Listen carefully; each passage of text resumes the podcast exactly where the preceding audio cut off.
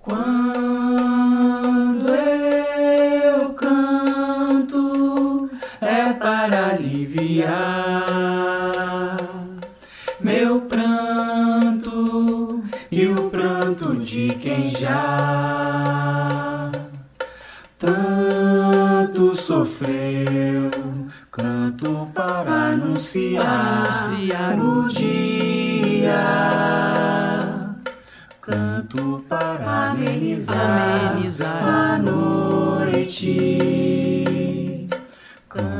Para denunciar, denunciar o açoite.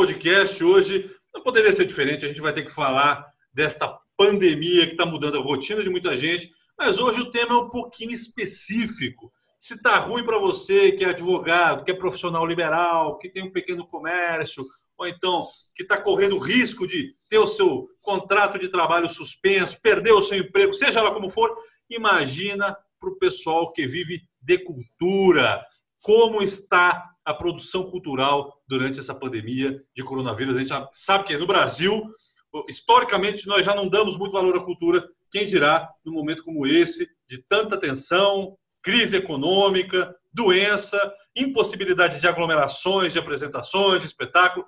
Para isso, eu estou bem aqui, estou bem acompanhado. Vou, vou- vou chamar aqui os meus queridos amigos de sempre, de São Vicente para o Mundo, Rodrigo Pompeu e Diego Espósito. Primeiro eu quero ouvir ele. Fala, Pompeu! Mas tá muito difícil, viu, Fábio? Tá muito difícil mesmo, viu? Olha, é, a gente tem que rogar para a Nossa Senhora Fernanda Montenegro, para o Nosso Senhor Carlos Dumont de Andrade, perguntar, e agora, José? É nesse momento que a noite, de madrugada, a noite fica mais escura, que eu me abraço no meu travesseiro chamado Diego Espósito. Eu falo, e agora, Diego? O que vai ser de nós, Diego? Ajuda, Diego. Olha, eu vou falar pra você, hein? Pão e circo já era difícil, mas depois desse pum desse palhaço que veio aí, né, nos agraciar com esse vírus maldito, eu não sei como é que as coisas vão ficar. E hoje temos convidados no nosso podcast. Nós estamos a casa cheia. Hoje é dia de casa cheia. Hoje é dia de usar a, a- a lata de gordura que a gente tem guardado, botar lugar na mesa, botar aqueles jogo americano bonito para receber. Quem é que tá com a gente, Diego? Fala pra gente. Bom, hoje nós temos aqui a Aline. Dá um oi pra gente aí, Aline. Eu! Aê! Olá! Aline tá Tudo aí. bem? Nós Bem. temos aqui a presença também do Alan Queiroz. Dá um oi pra gente aí, Alan. Oi, pessoal, tudo bem? Legal, legal. aqui. E da querida Noa Marquese. Hello, hello, boa noite a todos. Ah, todo mundo então aí no ar, tá todo mundo aí certinho, o áudio todo mundo ouvindo. E vamos, vamos apresentar aí. Sabe o que? Manso sopra o vento, um acalanto brando embala o tempo, parece suspenso, imenso, sossego sonolento, no silêncio hibernador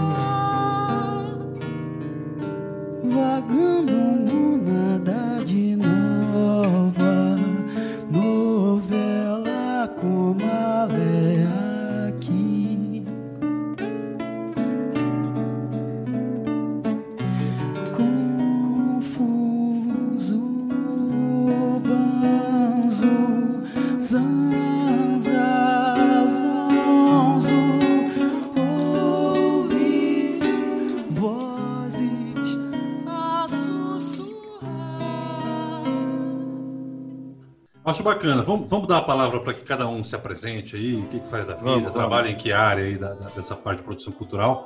Eu vou chamar primeiro, vou, vou pegar a ordem de quem chegou aqui na, na sala. Primeiro a Aline Rolo, é isso, Aline? Fala para nós de você. Isso, Aline Rolo. Eu sou assessora de imprensa lá na Secretaria de Cultura e Turismo de Praia Grande, né? É, chefio a, divi- é, a divisão de difusão cultural também, né? Então, a gente divulga, faz toda a assessoria completa, a rede social, mas a gente acaba produzindo ali, ajudando muita coisa, sabe? E é isso, acho que eu faço é isso. Bacana, bacana. Vai, vai ser de grande valia o seu conhecimento. Tem também aqui o Alan Queiroz. Alan, fala para nós de você um pouquinho. Pessoal, bom, eu trabalho em Palácio das Artes, na Secretaria de Cultura e Turismo, e também faço produção cultural por fora da, da- de lá, né? Então, tenho uma companhia de teatro, Imaginarte, é, dirige espetáculos, produz espetáculos de São Paulo aqui na Praia Grande, Mongaguá, e faço pós-graduação em direção teatral. E trabalho com essas produções, né? desde infantil, adulto, comédia, drama, e vamos aí. Bacana, bacana. E por fim, Noah Marques, é isso mesmo, Noah? Falei certo o nome? Isso, isso mesmo, certinho. É, bom, eu sou produtora cultural, sou gestora cultural, estou à frente da UPA Soluções Culturais, junto com a cineasta Fabiana Conway, há pelo menos 10 anos. Ah, tenho mais de 40 projetos já produzidos em todas as áreas, atuo nas leis de incentivo, nos editais e tudo mais. E, como todos aqui nessa sala virtual, estou em desespero. E, tam- e também é bom lembrar o Diego, que também atua numa Secretaria de Cultura, né, Diego? Fala pra gente do seu trabalho de, de- dentro da Secretaria. Aqui Vamos de São lá. Vicente. É, eu, por enquanto, estou no cargo técnico na Secretaria de Cultura de São Vicente. Né? É, eu, eu faço captação de recurso e gestão de convênios e projetos culturais né? dentro da, da, da Prefeitura na Secretaria de Cultura. E aí, o a- o último trabalho que a gente ainda estava realizando, começando a realizar agora, foi o do PROAC Municípios. Foi um recurso que eu consegui trazer do Estado mas eu já venho trabalhando também nessa área de produção cultural, de fomento, tudo já também há um tempinho. Abandonei o palco, né? Eu que comecei como ator e eu sou músico formado também, sou O professor palco de música. chora por isso, viu? O palco chora nada, ele dá graças a Deus. e aí eu acabei migrando, já, né, fiz algumas parcerias inclusive com a NOA, com a UPA Soluções Culturais. é, Eu ia falar isso agora. Di- Diego foi É. meu parceiro na minha primeira produção. Minha primeira grande produ- parceirona aí. produção maior, Diego estava no palco. Eu, eu pude ver isso, foi maravilhoso. Verdade. E a gente ainda troca figurinha até hoje, né, Noah? Às vezes tem umas Com dúvidas, tem certeza. algumas coisas, sempre recorro para Noah, a gente sempre tá trocando umas figurinhas aí. Gente, para fechar, então, isso. Pompeu, fala também. O Pompeu trabalha na área também, tá, tá, tá dando uma de humilde aí, mas pode falar, Pompeu. Você. É, deixa É, eu, eu- eu- eu- eu produzo um espetáculo por ano, né? Eu faço um espetáculo por ano, eu escrevo, eu escrevo pra, junto com a Selma, alguns espetáculos que ela faz ali. A Selma, minha esposa, que é professora e diretora lá do Núcleo Teatro- de Teatro lá de Praia Grande, na Secretaria de Tu- Turismo e Cultura, a gente escreve junto algumas coisas, eu escrevo e monto um espetáculo por ano. A que eu ia fazer esse ano, na hora que eu estava ensaiando, no meu ter- segundo dia de ensaio, eu fui engolido pela pandemia, pelo o outbreak do coronavírus aqui no Brasil, né? Então, esse espetáculo desse ano vai ficar para o ano que vem, provavelmente, porque acho que acredito É. que seja algo, uma, uma história comum a todos vocês também, né? Que tiveram as suas, atividades, assim, na, não sei quem, quem trabalha já no poder público, que tem uma certa estabilidade, mas quem trabalha privadamente, quem trabalha assim, independente disso, teve as suas atividades interrompidas, né? E isso que mais frustra a gente, né, Fábio? E falando nisso, Fábio, fala pra gente um pouquinho, você começou também, você, você, você já foi Ah, um grande ator, Diego, Diego, Diego grande- tá de sacanagem. um grande Isso é um manipulador grande de, de bonecos, de teatro de bonecos, infantil. Você né? sabe que, eu- você sabe que eu sou. essa- Você sabe que eu sou ator até hoje, né? Eu atuo várias. Então. A- Atuo em todos os momentos, só que gratuitamente. Não, eu tô brincando. Eu, eu, eu, eu, fiz teatro também há muitos anos atrás, aí, quando, quando a gente se conhecia, a gente convivia junto, eu, Diego e o, e o Pompeu. Mas desde que mudei para cá, não, não, já estou em Minas Gerais, Uberlândia, né? São 15 anos aí, nunca mais mexi com nada e tal. Até pensei em mexer, sabe? Uma coisa assim para tentar ganhar uma grana e tal, mas eu falei, ah, não, tentar ganhar uma grana, acho que com teatro. Ah, não é a área certa, então. Seja uma boa. Que você, Ainda bem que né? você correu logo, né? Desistiu rápido. Gente, olha só. A gente sabe que, assim, de um tempo para cá, é, é, é, difícil pensar em teatro, é difícil pensar em música, é difícil pensar, sem, sem aglomeração de pessoas, sem apresentações ao vivo, né? Acho que ainda mais nos últimos anos que esse tipo de, de, de, de ferramenta começou, é, é, era o principal, a principal fonte de renda dos artistas. Eu queria saber de cada um como é que está vendo isso. Quer dizer, é, no círculo, como o Pompeu falou, alguns aí são do, do serviço público, né? Então, é, enfim, a, a, não dependem exclusivamente da renda da bilheteria, da plateia, da, dos shows, das apresentações, dos espetáculos. Mas as pessoas que vocês conhecem e dependem disso, como é que elas estão se virando? Pode, pode me responder qualquer um aí. Que falar primeiro está liberado. Bom, vou começar então. É, na, minha, na minha área, eu lido mais com produção executiva, né, com editais, verbas públicas, tudo mais. O, a onda de paralisação ainda não chegou. As leis elas estão funcionando, os editais culturais estão funcionando, teoricamente, né? Existe aí um delay grande por parte do poder público, mas até segunda ordem nada foi revogado. Então, eu não tô no, no, meu dia a dia de trabalho aqui na UPA, a gente não tá sentindo essa paradeira da, da quarentena, fico até com um pouco de inveja, não, mentira.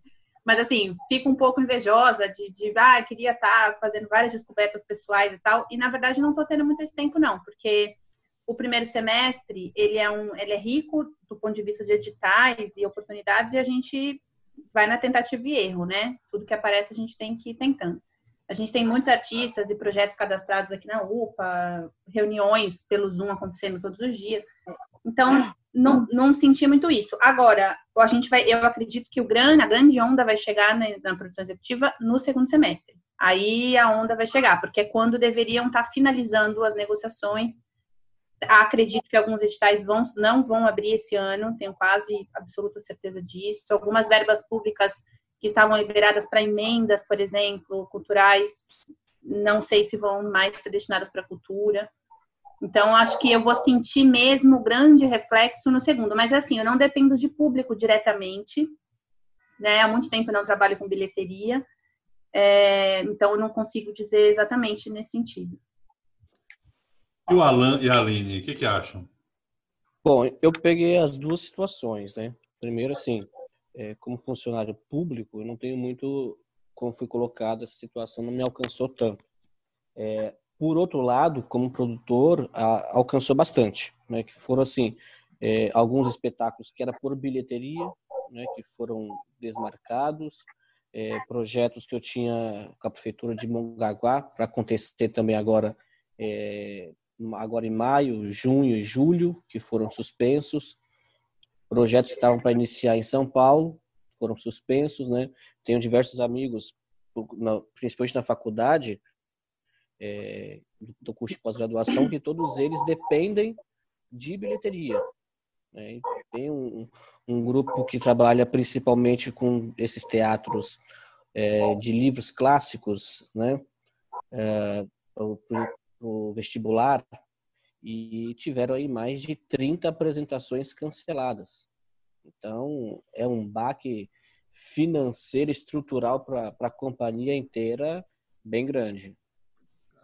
É, eu agora assim é, falando em comunicação também um pouco junto com tudo isso, né? A gente trabalha diretamente com o público. Então, assim, o meu trabalho ele ele ficou quase que inexistente, sabe? Nesse período, né? É, isso friamente falando, entendeu? Porque assim, é, o nosso objetivo é a captação de público, né? A formação de plateia.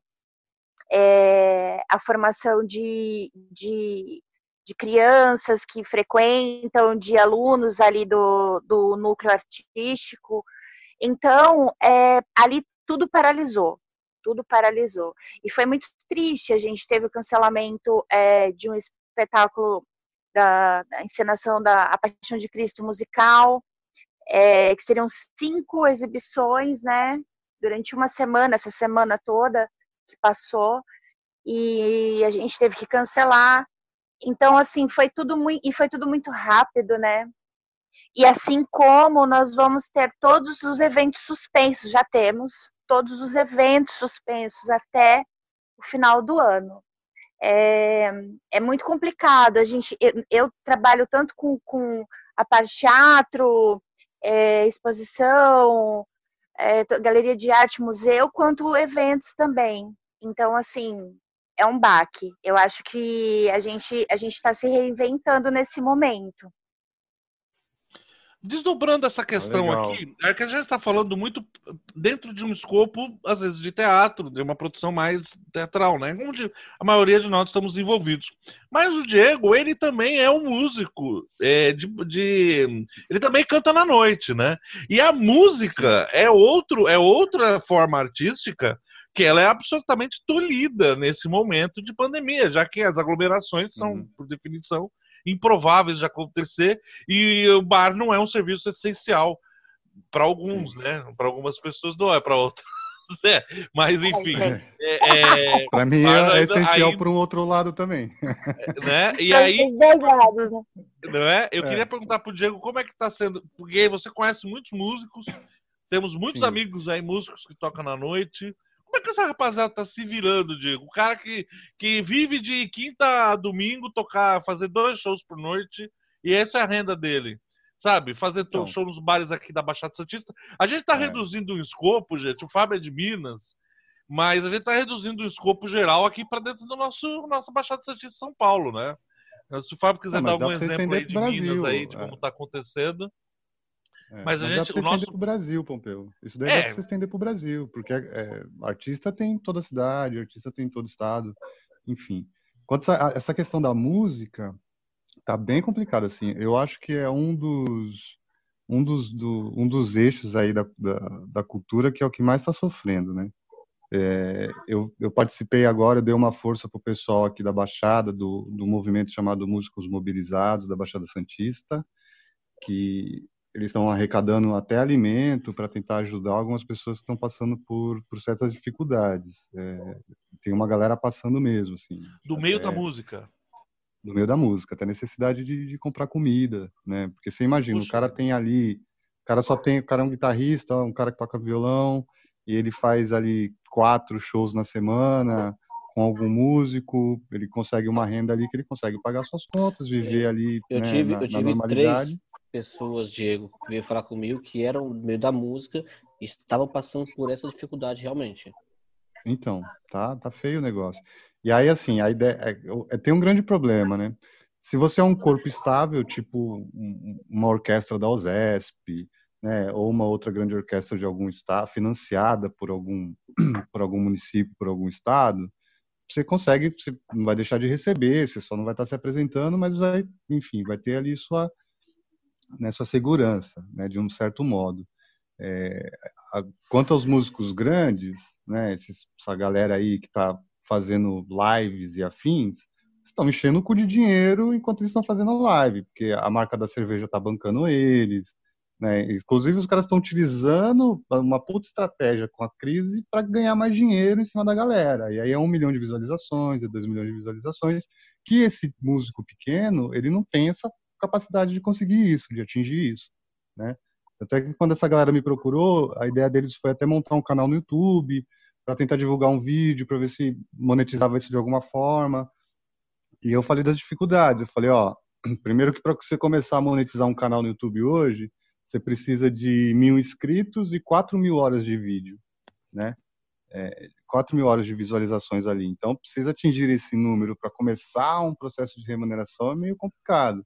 Então eles passaram ali dentro do próprio canal a, a pedir para a galera ajuda tanto financeira quanto do quanto dessa questão de, de alimento e de mantimentos, né? É, eu acho que é, é um dos, dos nichos que mais está tá, tá sofrendo um pouco com isso. Mas eu posso fazer eu uma observação sobre os músculos, rapidinho, de pode, seja pode. volta a bola?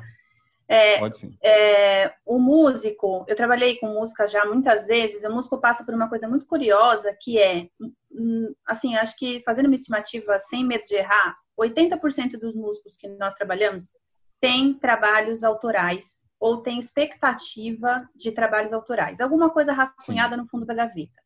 Durante muitos anos a gente fez shows em que esses músicos eles eram peças de outros espetáculos, né? Ma maquinário importantíssimo, mas um maquinário de outros shows, espetáculos, e os seus próprios projetos pessoais estavam ainda engavetados.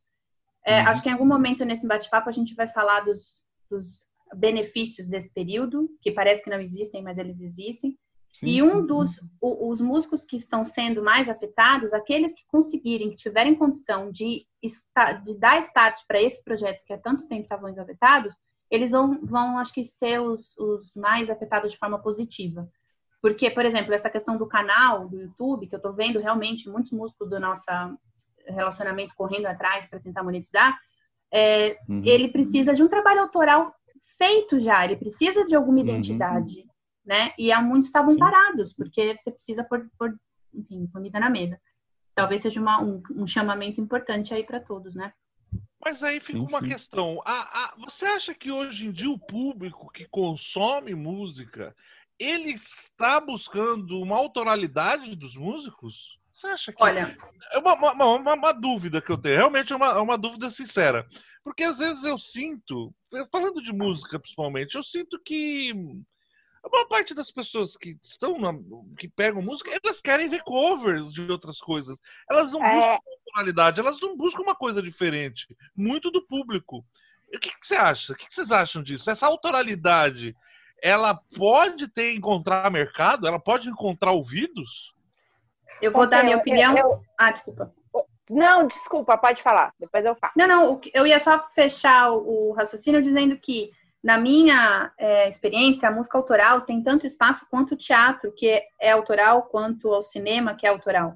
É que a gente não pode comparar a música autoral com, ah, com a execução da música mecânica. Não, eu não estou comparando as formas de se fazer música. É, é a, a música autoral, ela está dentro do pacote teatro, produção original de teatro e cinema para esse por esse viés, sim, ela tem espaço. É, tem um projeto em São Paulo chamado Projeto Caio Bia, acho que vocês devem conhecer. É um Uhum, projeto antiquíssimo de música autoral. Muito legal. Muito, é, muitos músicos, letristas, é, enfim, saíram desse projeto. E existem projetos no Brasil inteiro.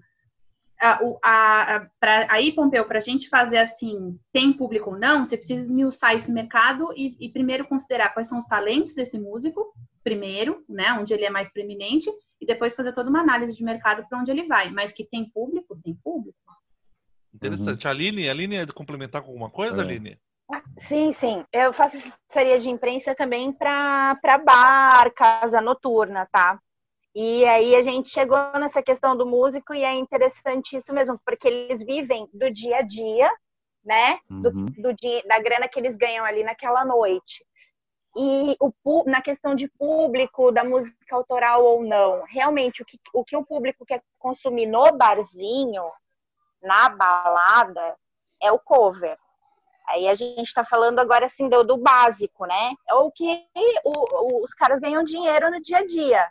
É, o projeto, é, eu acho que é um super momento mesmo para eles se dedicarem a isso, quem tiver condição, né? Mas a gente estava tá, é, batendo num problema que é mais direto, né? Porque os bares estão fechados e quando também está aberto, o público consome cover. É isso que consome, nada É, autoral era, era rola. disso que eu estava querendo dizer. É, é, é, eu- esse é o negócio. E talvez isso precise-se do que a Noah disse. Talvez sentar, pôr a bola no chão, pensar no que, que você está produzindo, pensar para quem que você está produzindo, sabe? Né? Não seria isso, Noah? Para ver para quem que você vai jogar esse trabalho, para achar a sua, a sua caixa de ressonância no público, né? Tem uma coisa que Uhum. todos nós, artistas, produtores, envolvidos com a arte, deveríamos fazer nesse período de quarentena, que chama planejamento estratégico de carreira. Isso é importantíssimo. Isso nenhum de nós, nenhum de nós deveríamos ter pisado nas artes de forma profissional sem antes fazer o nosso planejamento estratégico, que é, é muito comum em empresas, mas que é facilmente aplicável em carreiras. Porque às vezes a gente tem um talento absurdo para alguma coisa, e eu, quando eu digo talento, não estou falando só da forma empírica, não, estou falando da forma comercial. O, o, o mercado tem interesse financeiro nesse talento, e a gente não está explorando porque a gente não parou para pensar sobre a nossa potencialidade, nossas metas e tudo mais.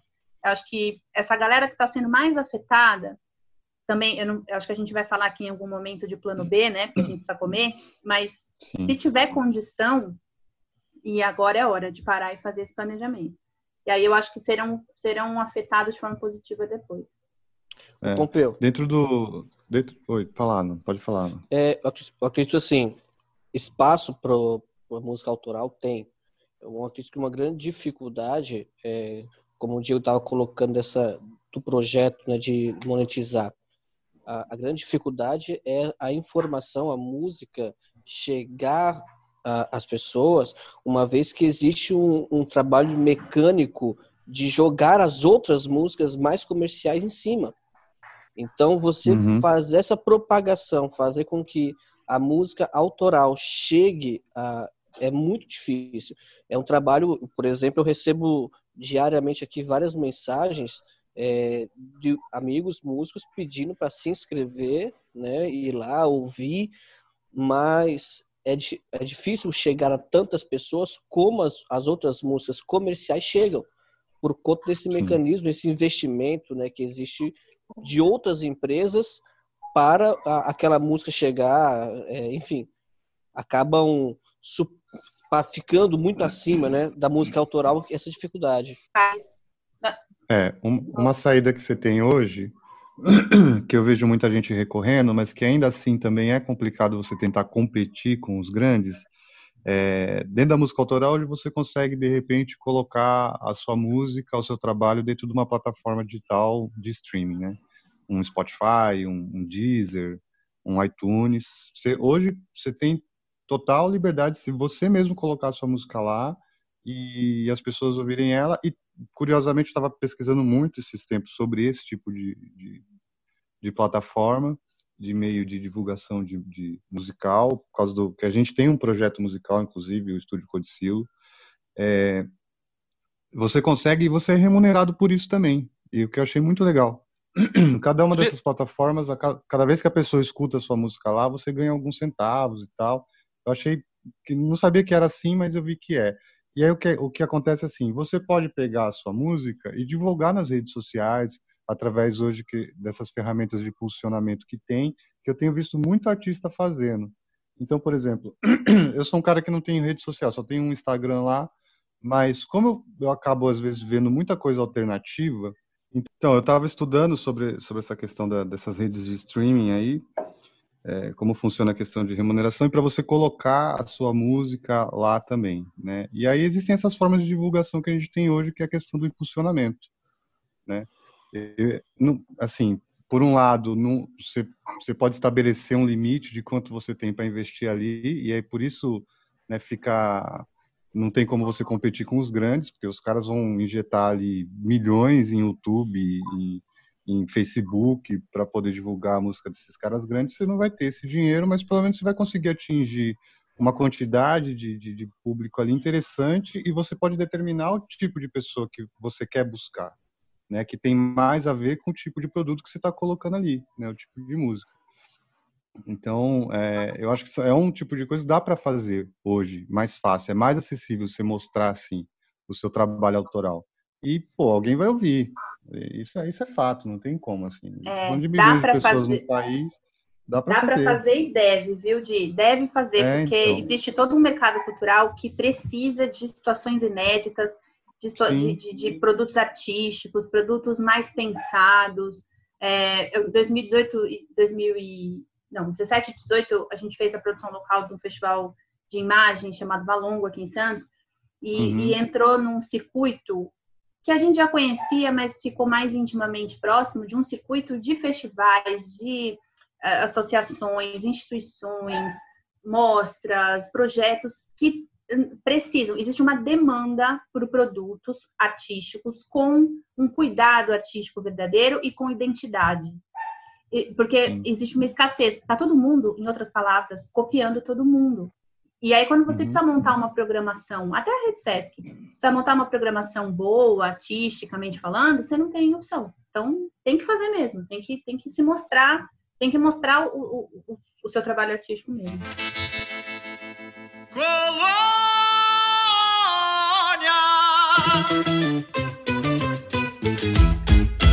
Teus filhos já estão de pé. Mais um dia se inicia na colheita do café. Pesado é o fardo e o gosto amargo. Sim, e aí só a gente já pegando o gancho disso, a gente tá falando da questão da música e da dificuldade dos músicos e tal. Mas na opinião de vocês, qual o, o segmento que vocês acham que foi mais afetado por, por esse momento que a gente está passando? Momento de silêncio. Alan, qual que você acha, Alan? pra gente, Alan. Pode falar, gente. Precisa mais, mais afetado. Mais afetado. Qual que você acha que mais sofreu o impacto até o momento? Então, é, é difícil, porque assim, a gente for olhar lados isolados, é, do músico independente, por exemplo, está sofrendo bastante, mas tem grupos de teatro independente que está numa situação também catastrófica, porque assim, a Noah colocou que ela não depende de bilheteria, né? É, Sim, não diretamente. Né? Isso, isso, não diretamente. Mas é, muitos e muitos grupos, como é, eu conheço, depende de bilheteria. Então, não tem bilheteria, não tem renda nenhuma. E assim, são pessoas que dependem exclusivamente dessa renda. É... Principalmente a galera que faz trabalho em escola, né? Exatamente. É a chamada teatro escola, né? Onde, é. e, onde você tem, precisa desse público. Você não tem, esquece. É, eu, como eu citei, um grupo de, de amigos de São Paulo que teve mais de 30 apresentações canceladas. E você imagina que é um grupo de seis pessoas onde depende dessa bilheteria, tem mais de 30 apresentações canceladas, ou seja, é, é um baque, né? É um gigantesco, é. gigantesco. Por exemplo, eu tive, eu tinha algumas produções para fazer aqui na Praia Grande e em Mongaguá, bilheteria, né? Foi cancelado. Ok, para mim é um baque muito grande. Porém, eu tenho uma outra renda que é do funcionalismo público. Essas pessoas não. Então, é, é algo bem, bem assim, forte, né? E, e o projeto cultural, assim, é, não chegou até eles. Aliás, não, não, é que não chegou até eles, né? É, eles não estão dependendo de um projeto, então dificulta. E Aline, o que, que, você, que, que você lê, né? O que, que você lê como uma classe que seja uma das mais prejudicadas dentro dessa, dessa situação? Eu vejo também produtores culturais, é, produtores de eventos, né?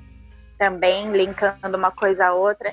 E os músicos mesmo, é, os, os músicos da noite, do bar, da casa noturna, eu acho que são os mais prejudicados agora. Porque é uma renda direta, é o que a gente estava falando. O Alan comentou isso. Eles, a renda total da maioria depende disso né? Depende do trabalho ali do dia a dia. Então eu acho que é a classe que, que mais está sofrendo, pelo que eu vejo, vejo também, né? Entre, entre colegas de profissão que também é, fazem assessoria para, às vezes, grupos também, é, galera de banda.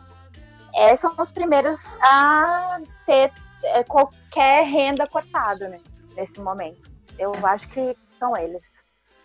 E você, Noah, o que, que você acha? Acho que toda, toda a mão de obra da, do projeto ao vivo vai ser, já foi afetada e vai ser cada vez mais afetada. Eu, eu abri minha fala falando que eu não senti ainda porque não ouvi de bilheteria, mas só para exemplificar que, indiretamente vivo, porque os, alguns projetos precisam de, de interesse público para acontecerem. E se o público não pode se aglutinar, logo ele não acontece. Como você colocou, Noah, não chegou ainda, né? Exatamente. Então, a área de produção executiva, que é a que eu mais atuo hoje, né, ela vai sentir o reflexo mesmo pesado, no, talvez no segundo semestre. Eu espero que não, mas talvez no segundo semestre. Agora, e, quem está na indústria do ao vivo está tá desesperado. E a gente não fala só necessariamente de músicos ou atores, porque é isso quando a gente pensa, né? Você tem iluminadores, você tem um exército de iluminadores, de pessoas que trabalham com, uh, com todo o, o, o que você falou, a indústria do ao vivo, ela demanda pessoas que saibam mexer com o cenário, mexer, pessoas que mais engenheiro de som, Sustenta muitas famílias. Não é? É uma, é uma indústria É uma equipe técnica gigante. Exatamente. Tem uma outra situação também, Pompeu, Diga. pode cortar, Não, mas é, que é do artista de rua. Porque o artista de rua, é a, a sua maioria das vezes, é aquele que é, é sozinho ou ali um grupo muito pequeno, duas, três pessoas no máximo, e, e depende da doação das pessoas que estão na rua. Estava umas 8 horas. Eu já É. vou lá fazer, tá? Oi, Aline. Tá. É. Ai, gente, eu achei que eu tivesse desligado, desculpa. tudo bem. tudo bem. É, voltando. Ainda bem que É, não falou mal de esse- ninguém. Pois é. Esse artista de rua depende da doação das pessoas que estão ali na rua, né? Passando, é, ouvindo algo, escutando algo, ou vendo, né? E, e não tem ninguém na rua, essa quarentena tira as pessoas da rua. O artista de rua também recebe esse, esse baque, né? Uma vez que é a única fonte de sustento dele. Dado essa que você disse, eu vou desdobrar isso numa provocação. Uma provocação não, uma, uma coisa que me ocorreu. Eu vou desdobrar isso no seguinte: será que nesse momento é, o falta de conhecimento dos artistas sobre aquilo que o Diego trabalha, aquilo que a Noah trabalha, a, a, a, a, a possibilidade de conhecer o método de divulgação que a Aline faz, a falta de, do, do artista não ter um desconhecimento sobre leis de incentivo. Essa, isso, isso no momento não joga contra ele. Não falta é, essa educação é, financeira, não só uma educação financeira, mas é, essa educação estrutural mesmo, de, de você saber que tem projetos, você saber como arti- articular um projeto, o que, que é, o que pode vir a ser um projeto que você pode botar, nem tudo, não tem tudo que você quer, tem viabilidade, entender o que pode ser viável, não é uma coisa que joga contra o artista nesse momento? É complicado isso, Pompeu. É, por exemplo, é, eu acho que, que as pessoas precisam começar a estender um pouquinho mais as redes de relacionamento. Né? Porque, por exemplo, tem artista que não, não nasceu para ser produtor, é, tem artista que não vai saber conseguir fazer uma produção executiva, tem gente que não gosta de lidar com finança. Assim, para o cara fazer tudo sozinho, é realmente muito complicado, não tem condições. Por isso que geralmente a gente acaba é, se aliando a pessoas que, que, que trabalham em determinadas áreas e você acaba fechando um, um determinado grupo para realizar determinadas tarefas, né? A Noa trabalha com projetos também, o Alan também trabalha, sabe que você sempre tem que contar com outros profissionais porque você não tem condições de fazer isso tudo sozinho. É bem complicado. Sempre. É. E eu vou falar uma coisa, Diego, eu- a gente sempre falou isso, né? Eu Diego, nas É. parcerias aí de produção, a gente sempre falou, ah, porque o artista também não vai. a- É um pouco essa fala do Pompeu também. O artista não conhece a produção, ele não sabe fazer a produção e tal, tal, tal. Aí, gente, Uhum. deixa eu contar uma coisa pra vocês engraçada, que eu paguei minha língua. Porque eu, eu, eu tô cantando, né? Os amigos mais próximos sabem que eu ando me enveredando na música. Sim. Porque sim. sou, sou artista também, porque sou artista também, além de produtora, administradora, gestora, enfim. E, e aí, o primeiro show que eu fui fazer cantando, sem brincadeira, eu não anotei o valor dos cachês, eu não sabia que horas eu tinha que estar lá. Sem brincadeira, eu sou produtora há mais de 10 anos. Poxa, eu não consegui me.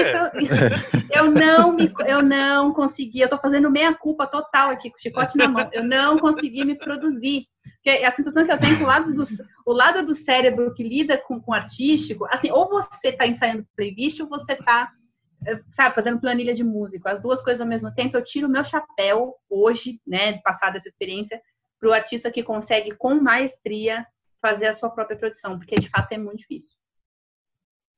E aí também tem um outro porém, Pompeu. Por exemplo, não adianta nada. Ah, tem edital, o cara pode correr atrás. Então, não pode correr atrás. Porque assim, vai, se abrir um edital esse mês, você só vai conseguir usar esse dinheiro ou começar seu projeto daqui, tipo, seis meses. Entendeu? Então, e assim, outra, e outra claro, coisa também, não é de essa área, imediato também. Essa área de produção executiva, eh, Pompeu, também é importante falar para quem está ouvindo a gente, que é uma área que exige muita dedicação, muito estudo. Eu, eu sou Uhum. administradora de empresas, eu fiz mais de 10 cursos na área, eu, eu fiz pós-graduação. Então, assim, eu estou há pelo menos 15 anos da minha vida só estudando isso. Isso me dá isso me dá respaldo para pegar uma verba de 50 mil, 100 mil, 1 milhão, 2 milhões na mão e saber o que fazer com ela e não prejudicar ninguém. Tem que tomar cuidado com esse período também, que o artista fala, não, então eu vou lá, eu vou meter as caras, porque eu sempre É. digo que o problema começa quando o projeto passa. Quando ele não passa, fica todo mundo triste. Ah, não deu, que pena. Mas quando ele passa é que o problema acontece, começa. E, se- é, e se você não está é, preparado para isso... responsabilidades, né? Exatamente. Exatamente. Exatamente. Então, acho Eu que aí, uma- assim, a rede de contato que o Diego falou é importantíssima. É, eu concordo plenamente. Isso que o Diego colocou da, da, da rede de contato é fundamental. É, precisa, ah, quem, quem trabalha com, com arte precisa estar sempre é, numa constante ampliação quanto a isso. É, mas também tem uma situação de que muitos desses é, artistas que são independentes, que vivem exclusivamente dessa bilheteria, é, ou artista de rua, ou músico, é, acaba muitas vezes se isolando em uma, uma situação é, vive em, naquela situação, acha que aquela situação, por enquanto, tá bom, e quando vem uma situação como essa, que se vê todo totalmente cortado, é onde percebe que o calo aperta, né? Não tem pra onde ir, eu- né? Não tem para onde ir, entendeu? Eu muitas vezes me vi em situação que eu tinha que fazer isso, fazer toda a parte de produção e, e me via feito doido, né? Não, não dá. Então, quando você começa a, a ampliar isso e começa a fazer parcerias, é, saber que você, você tem uma boa ideia, tem aquele outro que consegue colocar essa tua boa ideia num papel, isso é, ajuda demais também. É, e lembrando só também Eu- que nem todo projeto, nem toda iniciativa cultural, ela é possível de verba pública, tá? O, o Pompeu É. falou uma coisa importantíssima. É, nem, nem, toda, é, nem todo espetáculo, nem todo filme, nem todo show, nem todo artista tem currículo ou tem ou a sua ideia, sem desvalorizá-la, sem desmerecê-la, mas a sua ideia muitas vezes não tem interesse público para os mecanismos públicos. Então, pode ser que você precise arrumar uma, uma outra alternativa. Por isso, o planejamento estratégico. Digitem no Google, planejamento estratégico de carreira. Vocês vão entender o que eu estou falando.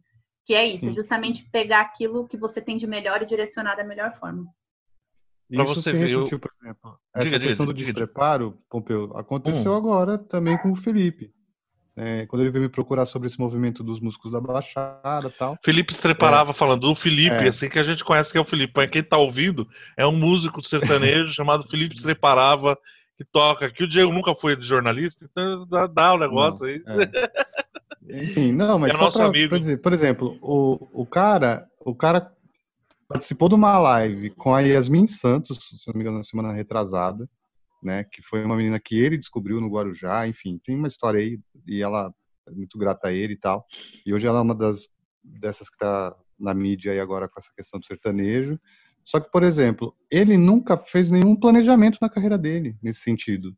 Então, por exemplo, o Felipe é um cara que já gravou música, ele tem um- alguns EPs, ele tem algumas músicas já gravadas, Ele tem músicas É. que as pessoas reconhecem e cantam. Isso é uma coisa que já que- gravaram em outros dele. estados também. Enfim, é, eu, que, eu vejo de pessoas que cantam a música dele no show, É, né? Você aí eu falei, pra- aí eu citei com ele, aí eu, eu conversando com ele esses dias, eu falei assim, eu falei, cara, é, o teu YouTube já, já tá aberto para remuneração? Ele, pô, não sei.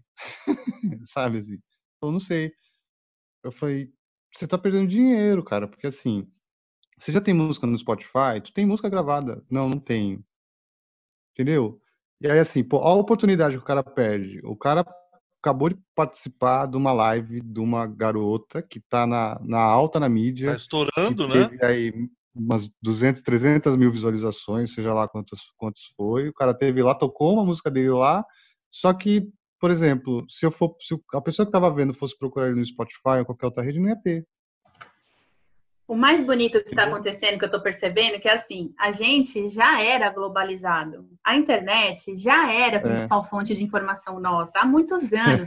e aí as pessoas estão acordando agora como se dissesse assim: Sim. meu Deus, era assim que eu tinha que me comunicar. Mas, querido, isso há pelo menos 10 anos. Você está 10 já anos foi. atrasado, entendeu? Mas aí, gente... então, só é, linkando com o que o Alan falou, porque ele, tá, ele é muito focado na questão da noite.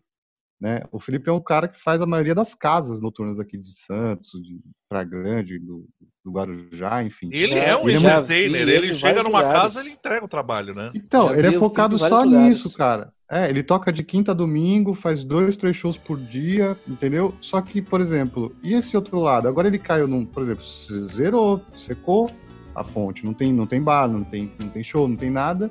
O outro lado que ele poderia ter começado já a explorar, onde poderia dar algum retorno para ele, não tem. E aí tem que começar agora, entendeu? Doces animais, doces animais,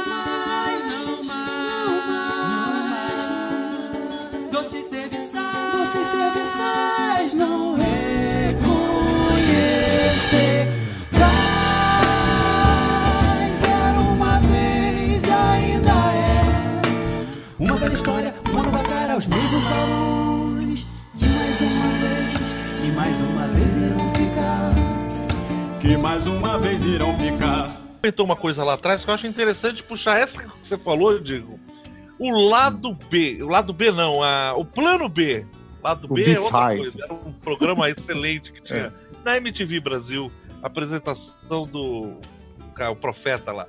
O, o, o plano B, plano B que, o que seria o, o, ideal de um plano B nesse momento, hein? Não, você que levantou isso lá atrás, eu, eu fiquei pensando nisso até agora. O que você, você diria? Ó, oh, Pompeu, vou te falar uma coisa. Assim, acho que tá muito cedo ainda. A gente tá. Eu acho legal essas discussões pra gente conjecturar. Mas como eu sei que esses, essas iniciativas elas correm, muitas pessoas assistem, é importante dizer que por mais que eu, te, eu tenha 10, 12 anos de experiência na área, eu não sei o que fazer ainda. Ninguém sabe. Não acredite em pessoas que digam que sabem o que fazer, porque é mentira. Porque a gente, a gente não sabe nem como viver, como viver no sentido biológico, que dirá né, como viver profissionalmente. A gente não sabe se as profissões vão continuar as mesmas, a gente não sabe se os nomes serão os mesmos, a gente não sabe. Então é importante, ah, quando tomar decisões, partir desse, dessa premissa. Essa conversa que a gente está tendo hoje, ela seria diferente há, dois meses atrás. Sem dúvida. Eu, consegui, né, eu conseguiria fazer prognósticos aqui, hoje não mais. Então, acho que assim, a boa e velha receita do, do plano B de faturamento, pega qualquer talento que você tenha e, e, e põe para fora, né, mesmo que não seja na sua área. Não dá agora, para esse nesse momento, a gente ficar com Uh, com aquele orgulho profissional de dizer, ah, mas eu tô nessa há tanto tempo, né, com essa coisa egóica de, de nossa, minha profissão, minha profissão, que a gente precisa, a gente precisa sobreviver, né? Então acho que não é o momento disso agora. É cada um, ah, eu faço bem um bolo, ah, eu, eu sei lá, eu faço, sei lá, qualquer outra coisa, eu vou fazer agora. Agora é o momento. Até porque a gente não pode quebrar. Se mais pessoas quebrarem, mais difícil fica depois se recuperar. Outro é. plano B, eu acho que de faturamento, são, em algum momento a gente deve falar aqui também nessa conversa, são os editais que estão surgindo, não são suficientes ainda. São Paulo, o estado de São Paulo não liberou nenhum, infelizmente. A maioria dos estados já liberou, São Paulo não. Uh, nenhuma, nenhuma cidade da Baixada Santista também que eu saiba tenha liberado, que são os editais emergenciais. Eles têm uma característica interessante que é a facilidade de inscrição. Eles desburocratizaram muito o processo de, inscrição. Então, acho que ficar atento nisso. Só um instantinho que meu vizinho resolveu. Coisas de home office. Resolveu arrastar um carrinho nesse horário. Mas enfim, é, os editais emergenciais, fica de olho neles, é, já que a gente está na internet, né? A maioria não tem o que fazer, ficar na internet o dia inteiro. Então vamos pesquisar isso, rastrear esses editais. Isso, isso é novidade, isso não existia. E veja uma outra Você tá tentativa. Você está citando do Itaú Cultural, no... Especificamente do Itaú, é, e tem de outros. Existem ah não sei se é verdade, mas alguns grupos que eu frequento dizem que vão estourar outros editais de outras empresas, porque as empresas estão sendo muito cobradas pelos movimentos. Então. É, e aí, assim, é, já que a gente está falando de, de movimento, de medidas, de algumas medidas, né? É, o que, que você, na, na opinião de vocês, o que, que vocês acham dessa proposta do governo? Isso que o governo está propondo agora, do- dos, dos 600 reais aí. Não, as Pode salvar medidas, coisas, vida é, tá tendo umas medidas É. aí. Vocês acham, o que vocês acham? Vocês acham bom? Acham isso? Essa, essa dos 600 reais, por exemplo, é um, é um, é um exemplo, né? É o mínimo, né? Agora, mas tudo bem. É, exatamente, é o mínimo. É o mínimo.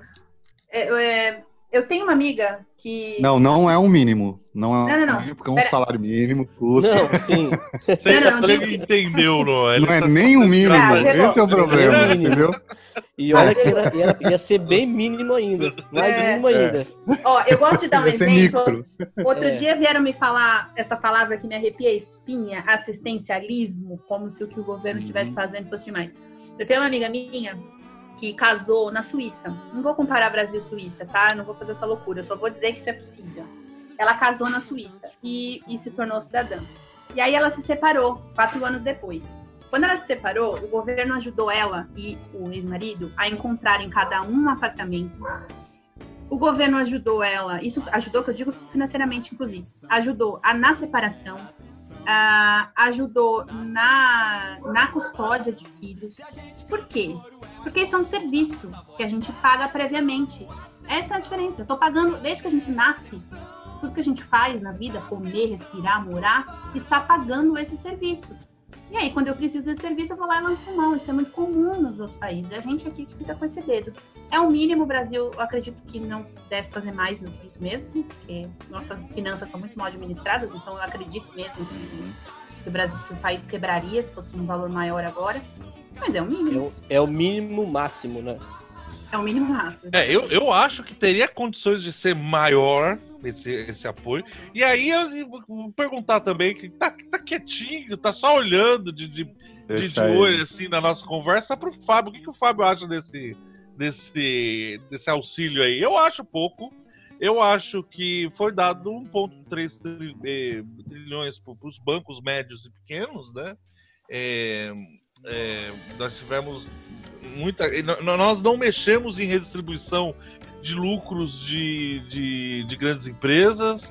As- os lucros não estão taxados. os- o- o- quando você chega no final de um ano fiscal, quando eles pe- pegam e separam o lucro entre os acionistas, esses lucros não são taxados.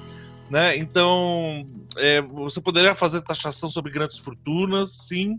É, não faz sentido um país como o Brasil ter bilionários, não faz sentido nenhum, não faz sentido histórico, não faz sentido lógico. Eu acho que com essas medidas. Mas aí é lógico que eu falo isso, aí o Popeye é comunista, né, Fábio? Aí não, não dá, não é. É você estar atendendo às necessidades dos cidadãos no momento que é mais necessário. O que você acha, Fábio? Não, eu tô, tô com você, tô com a Nua também, concordo com o que vocês disseram. E eu acho que esse. É, como você disse, né? Quer dizer, o, o governo, o Banco Central já anunciou 1,2 tri para ajuda financeira a, a um sistema bancário que tem com 85% das operações concentradas em cinco bancos. né? Então, a gente concentrou as, as ações de alguma forma o sistema financeiro em cima de cinco bancos. E É, agora essa ajuda seria para os bancos médios e pequenos, É. não seria para os top, os top five, né? Os, os- né? eu, eu acho improvável. eu acho improvável.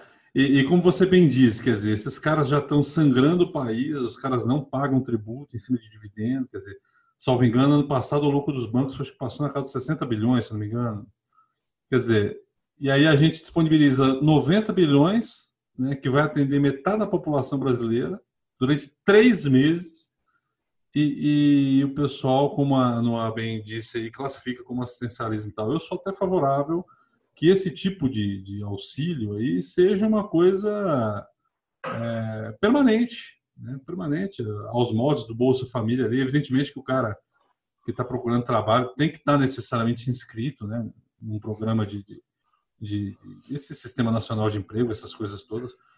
Mas a gente precisa disso é para mais mesmo. Cara, olha só, o cara que ganha, essa pessoa que, que vai receber 600 reais de auxílio emergencial, ela está dentro de um grupo da sociedade que ele é sobretaxado, né? Então, a gente, se a gente pegar aqui no Brasil, os mais ricos pagam, não, não chegam a pagar 10% de imposto. se considerar que, que eles recebem boa parte da renda em dividendos e os dividendos não são tributáveis. O pobre, a quem esse tipo de auxílio se, se, se destina, ele, ele paga aproxima, entre 40% e 50% de imposto. Então, desses 90 bilhões que o governo vai gastar, além de aquecer a economia e gerar mais emprego, gerar mais imposto, ele ainda vai reverter praticamente 50% em tributo. Quase metade de- de- dessa- desse auxílio emergencial vai voltar para o próprio governo. Então, aqui no Brasil, o problema nem é necessariamente dinheiro, nunca foi. Assim, óbvio que o Não. Brasil nem. É um problema, é, É, um, problema, queria é um fazer- projeto, né? antipovo mesmo. Exatamente. O Queria projeto é faz- redistribuição, não necessariamente o dinheiro. Sim. É, é- é- A gente- o que a gente está falando, gente, é, é reforma política. É, Vai ser mais um dos pontos positivos dessa, dessa pandemia no mundo inteiro. Sim. No Brasil não vai ser diferente. a, Que pra- é, por a, tu- a isso que a participação, falando. né? A participação do Exatamente. Estado vai, vai, vai, ser vista de outra forma.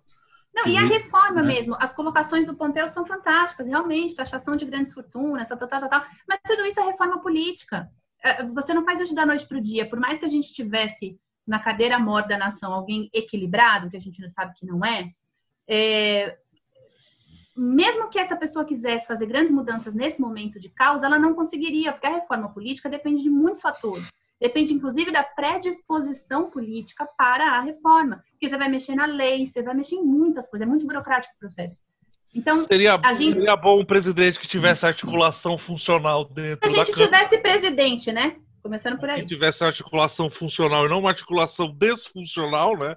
Que atrapalha em votar os projetos para o Brasil, ao invés de Sim. ajudar a votar os projetos, né? Pompeu, só para só para completar a informação de vocês sobre a questão dos bancos, pois não. você acha realmente que o Banco do Brasil, que lucrou, que tem um lucro líquido de 18,2 bilhões, precisa de ajuda do governo? Ah, Você acha que o. Bradesco, que teve um lucro líquido de 20 22,6 bilhões, precisa de ajuda do governo? Você quer qual Mas mais? Tem o de Santander dentro- também, ó. É, não, o que eu 14 ia dizer é bilhões que Santander. vo- a gente tem que começar a falar em reforma política, porque no sistema que a gente vive hoje, sim, os bancos precisam de dinheiro. O que está errado não é dar dinheiro para o banco, o que está errado é o motivo pelo qual a gente dá dinheiro para o banco.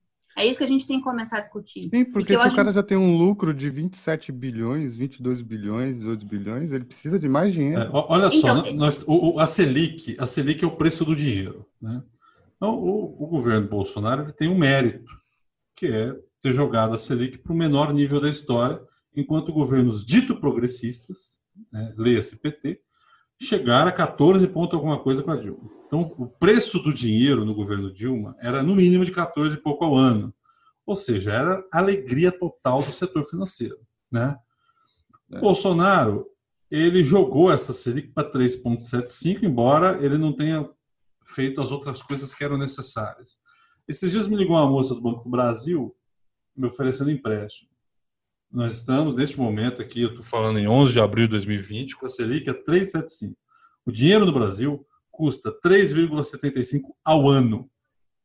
Esse é o preço do dinheiro do Brasil. Se eu, Fábio, banqueiro, quiser ganhar grana, eu vou, eu vou, ter, que, vou ter que usar o 3,75 como um piso. Né? Eu vou ter que cobrar no mínimo 3,75, mais alguma coisa dos meus custos operacionais.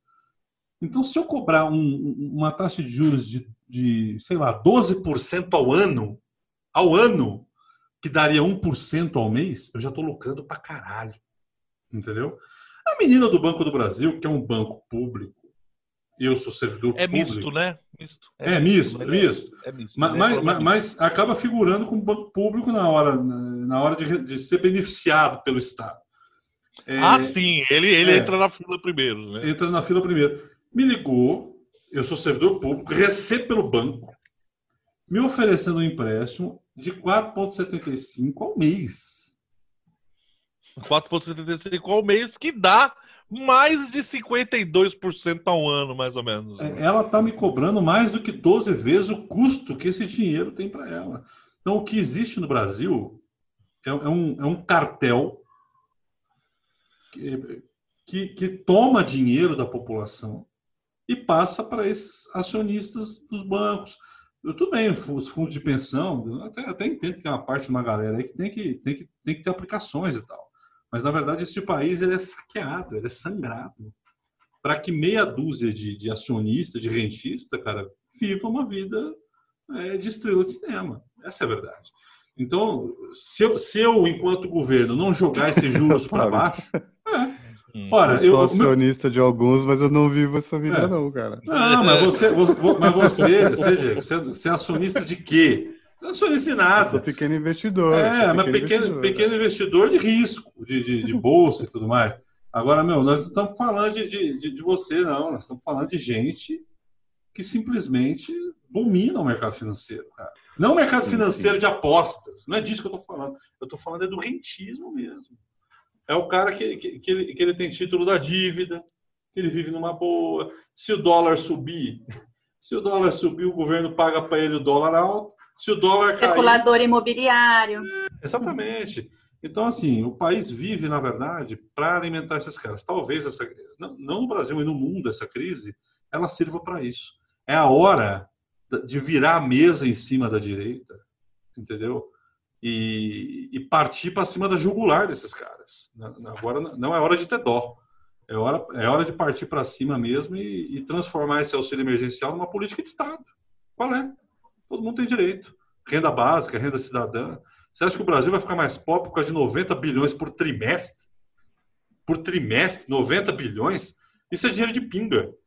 Você tira de pingo uma canetada do Bolsonaro aí, né? Aí é 0,3% é. do nosso PIB. É para 90 bilhões. a gente tem um PIB de 7,5 trilhões. 90 bilhões que vai voltar para o Estado em forma de tributação. E que vai voltar, metade desse dinheiro vai voltar. Só, né? que, só que, o que eles não querem que o, que o pobre, eles querem que o pobre se endivide, pague juros para alimentar aquela meia dúzia de parasita que vive de juros. É por isso. Aí eu vou lá. E porque, e porque a miséria é rentável, né? Sim, a miséria é rentável para um pequeno grupo. Uhum. É, várias instituições que não são financeiras, mas são financeiras, é, como a educação, como a, a sei lá, a, as religiões, algumas religiões tudo mais, elas vivem sim, muito da, da, da, miséria, né? Você tirar toda uma população da miséria não é, não é legal. Não rola, né? O pessoal vai fazer empréstimo aonde? Não vai precisar. É difícil. Exatamente. Alan, o que, você tem a dizer disso, Alan? Fala para nós. Não, concordo plenamente vocês estão colocando aí, é, principalmente no ponto de que é, é, essa ideia de que é um, um assistencialismo, né, é, é, é, algo muito, muito errôneo, principalmente quando a gente fala que são pessoas que, como a gente estava colocando anteriormente, hoje, na situação que está, não tem o que comer dentro de casa né? E a gente vê essa taxação de bancos, igual o Fábio colocou, de 4%, 4% Fábio, ao mês. Né? É, 4%, 4 ao mês. Um mês o cara já, já, um já mês, lucrou. Exatamente. em um mês, o cara vai passar 11 meses lucrando ainda mais em cima daquele que está numa faixa miserável. Né? Eu estava vendo, inclusive, sobre a questão do, de algumas linhas de linhas de crédito né, que foram colocadas para é, para agentes culturais, né? E, e você fala, pô, foi colocado linhas de crédito. Ok, o cara vai pegar lá aquela, aquele empréstimo, vamos dizer assim, só que ele vai ter que pagar muito mais depois. Ou seja... Enquanto um produtor cultural de um país desenvolvido, ele paga mil e paga, pega mil e paga 900. Então, entendeu? Pega, ele pega mil e ele paga 900, porque exatamente porque ele vai empregar, ele vai movimentar. Aí coloca lá que assim, é. ah, mas o, o tempo de o, a, os juros de a taxa de juros diminuiu ou o tempo para você quitar aumentou. OK, aumenta o tempo, você vai pagar ainda mais. Ou seja, é, é uma situação que não, não, não dá para entender. Não tem país dentro desse sistema. Enquanto a gente viver dentro desse sistema, não vai. É logo cedo quando o medo vem pra me lembrar que é dia de trabalho. Nó na garganta, o galo canta e lá vou eu dançar. Atrás de quê? Salário. Eu penso na fuga, mas logo me afogo outra vez nesse meu calvário. Levanta, sacode a carcaça que a dança não pode parar. Dando corda nessa estúpida engrenagem. Espreme, esgota, força que te põe de pé. Aniquilando o que é humano, o que é coragem. O que é de errado, o que será, o que, que é. Toda fachada esconde a mesma humilhação. Terra arrasada onde se arrasta a multidão. Vem que tá na hora, não enrola, não demora. Para não ficar de fora da fila do sacrifício. O trem vai rumo ao precipício. Ah, o que a gente pode tirar de positivo nesse momento? Porque de negativo a gente já sabe. Tá todo mundo tendo gatilho, é uma palavra que entrou na moda, que não existia. Já tá me dando gatilho ouvir falar em gatilho, para falar a verdade. E eu queria saber o que, que a gente pode tirar de bom, Noah? O que, que a gente pode tirar de bom desse momento? Ai, nossa, tanta coisa. Vou falar a minha experiência pessoal. É, é, assim, não, não, não tava funcionando, galera. O mundo não tava funcionando. Essa é real. Depois de 20, eu tô há, 20, há quase 20 dias ou mais, não, quase 30 dias em quarentena. Eu saio uma vez por semana e não tô com contato social com ninguém, não vejo família e tudo mais. E, e eu tô, e para mim tudo é uma pesquisa, a vida é uma grande pesquisa. E eu pesquiso nas pessoas as coisas. Eu tô vendo as transformações e na minha própria vida, tô vendo como não estava funcionando. A gente falou aqui, foi engraçado, dos artistas, por exemplo, da indústria do ao vivo, que agora estão sendo afetados. Agora, essa galera sempre foi afetada. Sempre, sempre. As negociações dos músicos com as casas noturnas, algumas são vergonhosas, de, de, de condições de trabalho. A, a, Draconianas, né? É. Verdade. O, o, os Verdade. artistas de rua, a gente fala. É, é, o, o, trabalho do artista de rua é importantíssimo na, na URB. É importantíssimo. É muito valorizado nos países que estão mais à frente que nós. E, no entanto, eu tenho amigos que, que porra, se for viver disso, eu morrer de fome. Então, assim, não estava funcionando. Não estava funcionando para a cultura, não estava funcionando para nenhum segmento. E, e, e, aí a gente é um bicho que só aprende na porrada. E nós tivemos que tomar essa porrada. A, acho que a porrada podia ter sido muito pior. É, esse, esse grande é, vilão invisível ele é destrutivo, mas ele ainda é meio um paizão, né? Ou seja, se você se cuidar, você ainda consegue. Se você ficar em casa, se, se, se, se, você aumenta a chance. Então ele ainda é bonzinho. Mas eu acho que essa. Tem muita gente criticando o pânico que as pessoas estão sentindo. Mas eu acho que, infelizmente, é só por causa desse pânico que a gente está se obrigando a parar. E a gente precisava muito parar essa, essa sensação da natureza tá respirando porque a gente está dentro de casa, de ter vindo golfinho para a ponta da praia de Santos, cara, isso é surreal. A surreal, nossa. Né? A, é surreal. Olha, a, a, nossa, a nossa área. É, esqueci o nome agora, não me pediu a palavra, mas aqui é mais próxima da costa. Ela tá poluída há muitos anos. Nada que você pesque ali é próprio para consumo há muitos anos. E, e, aí, de repente, do nada, golfinhos olham e falam: caramba, aqui está legal, vamos nadar para lá, para Santos, cara. É surreal.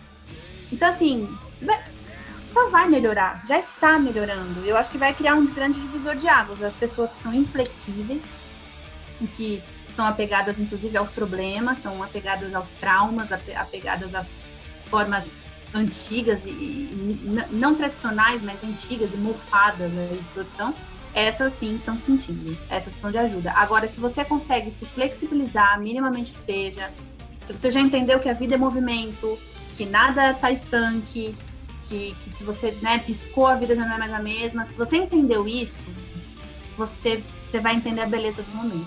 E aí é correr para o abraço, porque quando você começa a se despertar, é muito difícil você olhar em volta e não ter ninguém desperto.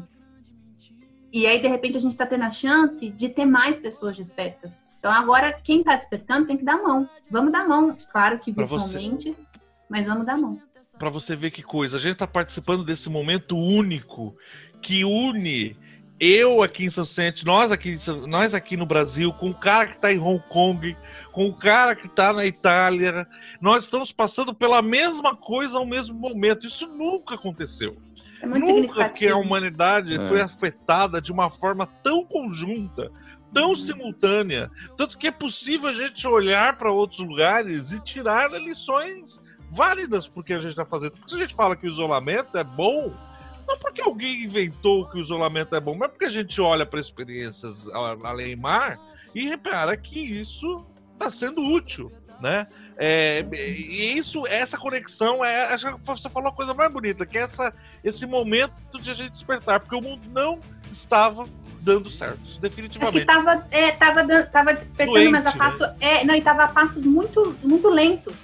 Você pode reparar, é. as pessoas que você conhece, há 10 anos, todos nós estamos melhores do que ontem. Isso é com ou sem pandemia. Isso, isso não é papo de autoajuda, isso é realidade. Só você olhar para trás e ver quem você era um ano atrás, há 10 anos atrás, e quem você é hoje. Isso é geral, todo mundo é assim.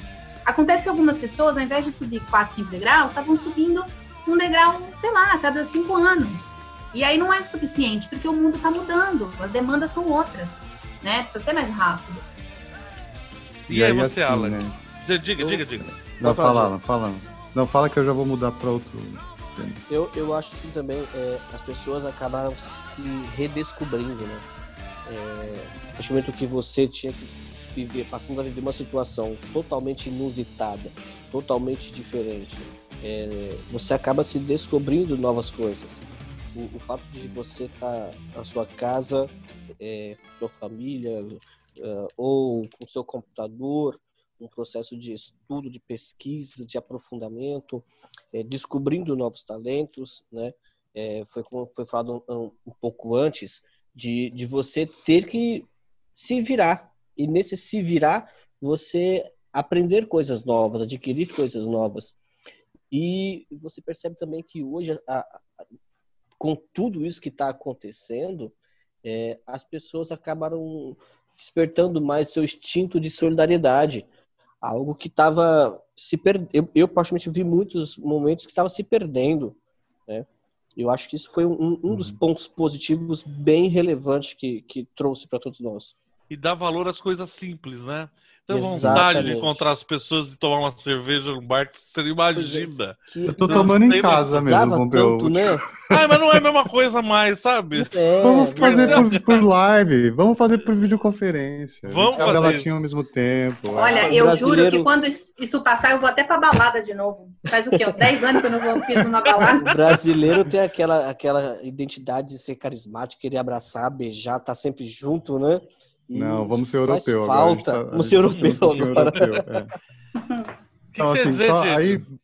Não, é. Só é, para completar essa questão do isolamento, que eu achei muito interessante, as palavras da Noa, tanto do Alan também, muito legal a reflexão sobre a questão do crescimento. E o que eu acho mais legal que está acontecendo, que tem até uma galera já também refletindo sobre isso, é que nesses dias todos de, de confinamento, das pessoas em casa, o que está ajudando muito a lidar com, com, com, muitas questões internas das pessoas, tanto de angústia, de sofrimento, até para se distrair mesmo, é a, a, arte, né? E são os produtos culturais. Então, são os filmes, são as músicas, né? São os conteúdos né, diversos que, que, que se encontram por aí, que estão ajudando também um pouco nesse processo das pessoas conseguirem é, não ficar tão malucas, né? Que, que vocês acham disso? Vocês acham que, por um lado, isso foi positivo e vocês acham que é, a arte vai ser fortalecida de uma certa forma por isso? Porque, no final das contas, quem acabou salvando um pouco aí foi a arte. Né? Ninguém fica em casa olhando para a parede da pintura, né? Você fala, nossa, que pintura. Eu fico, às vezes. Eu fico também, viu, Pompeu? Eu fico. No, Respeita, eu fico no eu momento presente. Só você que não fica, é. Pompeu. Não só eu que não fico observando a pintura é. da minha. Meditação, o nome disso. Não pintura. Você está descobrindo tô... coisas novas na parede. É, Vamos meditar, é. Pompeu, vamos meditar. Creme. Nossa, eu tô vendo tanta gente falando que tá meditando nessa época, isso tá me deixando tão irritado. Que eu não consigo meditar. E eu não entendo essa gente que fica meditando, eu não sei, me deixa mais irritada. Ainda bem que a Aline saiu, viu, Pompeu? Porque ela é uma. Mas é a cultura, como o Diego falou, o que vocês acham? Você acha que vai, vai sair disso com um eu sopro acho... mais forte ou não? ou ninguém se importa mesmo? Na Bozolândia. Uma, uma, uma, coisa, por exemplo, você percebe que muitos grupos, muitos é, é, lugares estão colocando à disposição da, das pessoas filmes, espetáculos de teatro, de música, é, essas lives, é, ajuda muito, porque assim, eu, eu particularmente tinha muitos alunos, é, principalmente da terceira idade, que vivem e viviam uma depressão tremenda. Isso quando já faziam aula. E quando foi decretada a quarentena, é, eles colocaram assim uma, um, um ponto para que nós ficássemos de olho para que vai estar em casa. É, muitos da terceira idade moram aqui sozinho ou com neto, e então preocupou bastante. E eu percebi, contato direto com eles, que está é, tá sendo, de certa forma, né, na medida do possível, saudável. Né? Assistindo filmes, assistindo peças, o pessoal manda direto nos grupos, né? Links de, de espetáculos, é, de concertos, enfim. Então, acredito que, por um lado, a arte vai, vai acabar, sim, tendo um pouco mais dessa, dessa valorização ou até mesmo de um, um novo olhar, né? No mínimo, vai despertar um novo olhar para o artista. E você, Noah, o que, que você acha? Olha, eu acho que tem dois aspectos aí dessa quarentena. Uma que a gente vai lembrar que todos nós somos seres artísticos, né? O ser artístico faz parte da nossa compreensão, mesmo que você seja um bancário. Não importa qual a sua profissão, nós somos seres artísticos. Os dons artísticos moram na gente, cada um em mais, em mais quantidade, e aí se a gente trabalha eles, eles se, se a gente tem uma vontade verdadeira de tornar isso a nossa atividade primeira, ele vai para frente. Senão, ele precisa continuar fazendo parte da vida, porque é a arte que dá sentido para as coisas, né? E a gente vai descobrir isso nesse período. arte enquanto comunicação. Agora, para isso é muito importante porque sensibiliza. Isso por si só já ajuda a área cultural. Porque quando um cara fala assim, ah, mas para que, que eu vou colocar isso na minha empresa? Não tem nada a ver. Né? Para quê? Para que, que dar dinheiro para peça de teatro? Isso não tem nada a ver. O que é ser ator? Ator é vagabundo. Isso é o quê? Isso é uma falta de sensibilidade artística. O cara não, essa, o cara, mulher, enfim, não entendeu o que é ser artista, porque ele não está em contato com o artista que mora nele, que somos todos. Então, acho que isso vai ser muito importante. Ah, tem gente que está evitando a loucura nesse momento, por exemplo, pintando, desenhando, aprendendo a tocar violão, é, enfim, e, e, isso vai despertar essa semente. Mas tem uma outra coisa que eu queria falar agora para deixar de reflexão para quem trabalha com produção cultural especificamente, quem está atrás da quem tá atrás do trabalho, né? Não necessariamente o técnico final, mas quem está atrás do trabalho.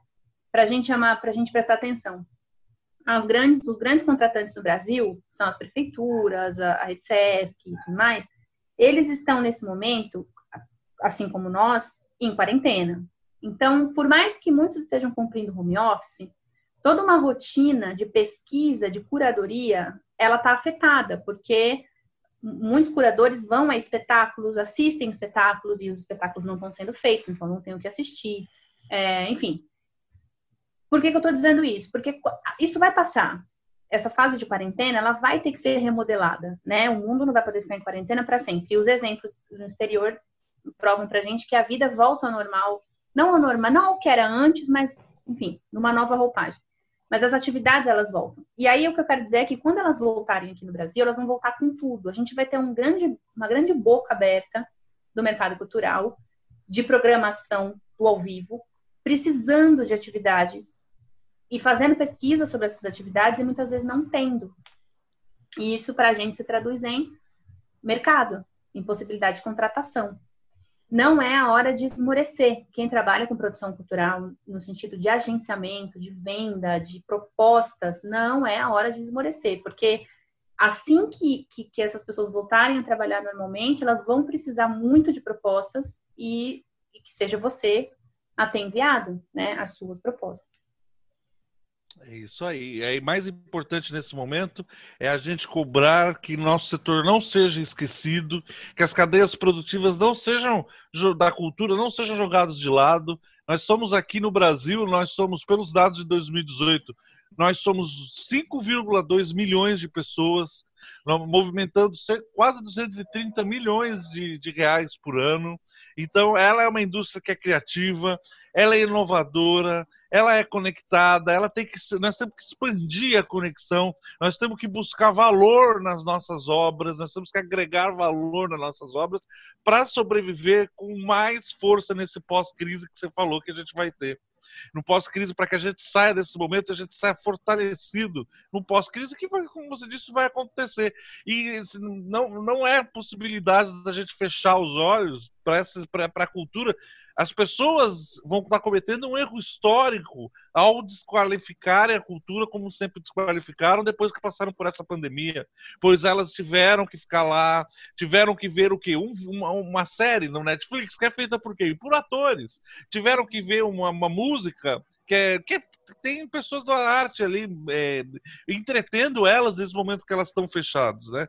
Então, se alguém começar, continuar a fechar os olhos para a classe artística, para a classe produtiva cultural, está é, cometendo uma injustiça histórica e, e totalmente responsável, né? Daqui para diante, né? Porque a gente sabe que a gente já está sofrendo muito nesse governo, essa área está sofrendo já nesse governo. Então, Exatamente. isso pode ser uma retomada depois que tudo isso passar. E que ou comece com. Assim, ou não será nada, né? Como diria o é. amigo do Diego lá, o, o Alvin lá, né, né, Diego? Oh, meu Deus. Sim? Oh, Tem um amigo lá, TV, né, o, o, como é que é o do, Alberto Alvim, esse crápula é esse, que saiu da cultura. Essa figura. Quem é esse? Eu não sei. Esse filhote de Hitler. É, filhote do. Vamos, vamos encerrando por aqui? Vamos. Mais alguma observação? Noah, vamos fazer um jabá. Faz o jabá aí, Noah. Vamos lá. Onde ah, a gente bom. acha Noah Marques e onde a gente vamos... acha o seu serviço? Vamos lá. É eu, tô, eu quero já anunciar que a gente teve que adiar isso, mas nós estamos numa transição de marca. A, a minha empresa chama-se, a CNPJ existe há 30 anos, UPA Soluções Culturais, mas a gente enfim, está no processo de mudança e a minha empresa vai mudar de nome. E aí, em breve, ela vai se chamar Labarca Cultural. Então, já estou anunciando aqui, isso deveria ter sido feito em março, pelas nossas, pela nossa programação, mas achamos melhor mudar, porque nem tinha clima para falar sobre isso, então a gente adiou um pouquinho. A gente está nas redes sociais, Instagram, uh, UPA Soluções Culturais. É como é UPA, UPA ou Labarca? Como UPA ainda, Como né? UPA ainda, é, como UPA ainda. Mas se vocês seguirem a gente, a gente vocês vão acompanhar toda a mudança aí para lavar. É UPAH. Uh, a gente trabalha em toda a cadeia produtiva de uma ação cultural, elaboração de projetos, enquadramento em leis e editais, gestão, produção, prestação de contas, agenciamento. Temos alguns projetos paralelos na área de acessibilidade, audiodescrição e tudo mais. E é isso. Vamos ficar atento às, questões que estão abertas. A UPA, de tempos em tempos, a gente abre uma temporada de parceria de projetos, né? Que é ouvir ideias para então, é, enfim, procurar oportunidades. Nem sempre a gente consegue fazer isso, porque a demanda de trabalho é grande. E aí, quando a gente não consegue fazer isso, a gente cobra pelo serviço de elaboração de projetos. Mas, dada esse momento, a gente, já desde que começou a quarentena, a gente voltou com a, a fase de, de parcerias. Então, hoje, se você entrar em contato com a gente via e-mail, via redes sociais, com o seu projeto, com a sua ideia, a gente começa a conversar. Lembrando que nem todo projeto é possível buscar auxílio de verba pública, tá? Mas se o seu projeto for, por exemplo, para esse projeto agora do, do Itaú, a gente mandou em parceria mais de 10 propostas. Nós fomos para as nossas redes sociais e pedimos, inclusive, propor, né, propusemos que os artistas que quisessem mandar junto conosco mandassem, porque é, por mais que fosse para um edital simples, é muito complicado para o artista mandar sozinho, ainda mais nesse momento, porque existe uma burocracia que vai precisar ser desenrolada e, e, a gente nem conhece ela ainda, né? Porque como é que você faz burocracia sem cartório? Como é que você faz burocracia sem banco? Né, com banco reduzido. Então, assim, é por isso que é importante envolver um produtor. Então, a gente abriu, o edital já fechou, mas a gente conseguiu mandar novas parcerias. Então, é isso. Se você está me ouvindo, você tem um espetáculo, você tem uma ideia, você tem alguma coisa ou em fase de produção ou pré-produção, um filme, enfim, manda uma mensagem para a gente. Não é garantia parceria, porque a gente sempre vai ter esse olhar de interesse do mercado, posicionamento do mercado, mas a gente pode conversar. Perfeito. Legal. Maravilha. Bacana, Noah. Alan, você, Alan? seu jabá, fique à vontade. Até eu me interessei agora. Vamos conversar, Alan. Opa, tá olha, a rede de contato. tá vendo olha a rede se, se Olha o network. É fundamental para nós. Bom, pessoal, primeiro agradecer, foi um prazer, uma alegria estar junto com vocês. É, minhas redes sociais lá, Facebook, Alan Queiroz, é, no Instagram também, tá? Temos a página no Facebook e no Instagram da companhia, Companhia Imaginarte, é, aqui da Praia Grande. Uh, e sigam lá, estendam lá, que assim, se Deus logo, logo, quando tudo isso passar, e vai passar, vai ser uma alegria poder trabalhar. Nós, vira e mexe, abrimos é, seletiva para atores, tá? É, depende muito do espetáculo, abrimos seletivas, trazemos novos atores, novos, novas pessoas para agregar conosco.